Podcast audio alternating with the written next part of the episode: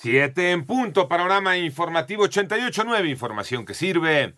Yo soy Alejandro Villalbazo en el Twitter, arroba Villalbazo. 13 es martes, 11 de agosto, Iñaki Manero. ¿Cómo andas, Iñaki? Alex Villalbazo, Alex Cervantes, amigos de la República Mexicana, gracias por seguir en Panorama. En información COVID, la cifra de muertes a nivel mundial llegó a 736.254. Además, la cifra global de casos ya es de 20.092.855 con una tasa de recuperación del 95%, que representa un total de 12.350.879 pacientes. Y al menos 97.000 niños en los Estados Unidos dieron positivo a COVID-19 en las últimas dos semanas de julio, según un informe de la Academia Estadounidense de Pediatría y la Asociación de Hospitales de Niños, echando por tierra aquello de que a los niños no les da.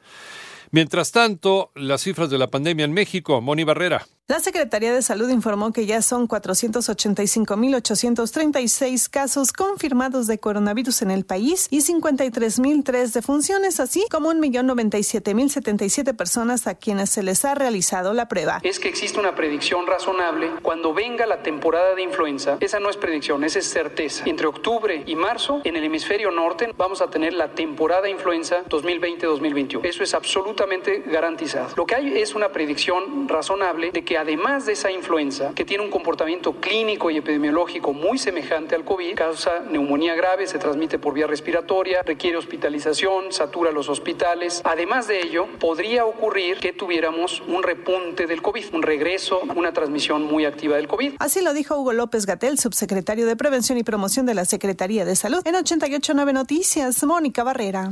En el panorama nacional, José Ángel Casarrubia Salgado, alias el Mochomo, probable líder de Guerrero Unidos permanecerá arraigado luego de que un juez concedió a la Fiscalía General de la República 40 días más para eh, fincar el caso en su contra. Además, el expresidente Felipe Calderón rechazó que durante su sexenio México se haya convertido en un narcoestado, como acusó el presidente Andrés Manuel López Obrador. Y los congresos de Chihuahua y Guanajuato buscan impulsar una iniciativa que prohíba la venta, regalo y suministro de alimentos chatarra a menores de edad, algo similar a lo que ha sucedido en Oaxaca.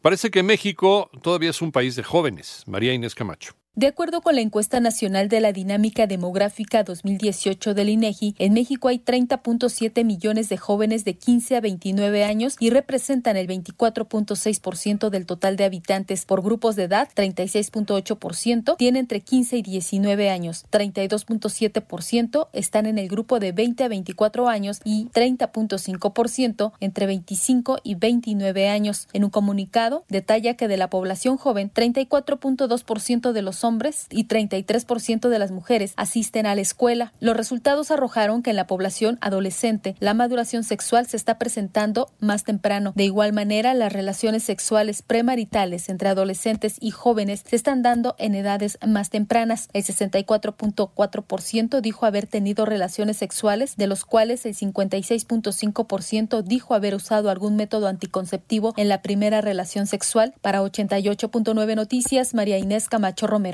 En el panorama internacional, el balance de víctimas mortales a causa de las explosiones registradas la semana pasada en Líbano ha aumentado a 220, según confirma el gobernador de la ciudad, Marwan Abud en un momento en el que el gobierno sopesa dimitir en bloque por lo sucedido.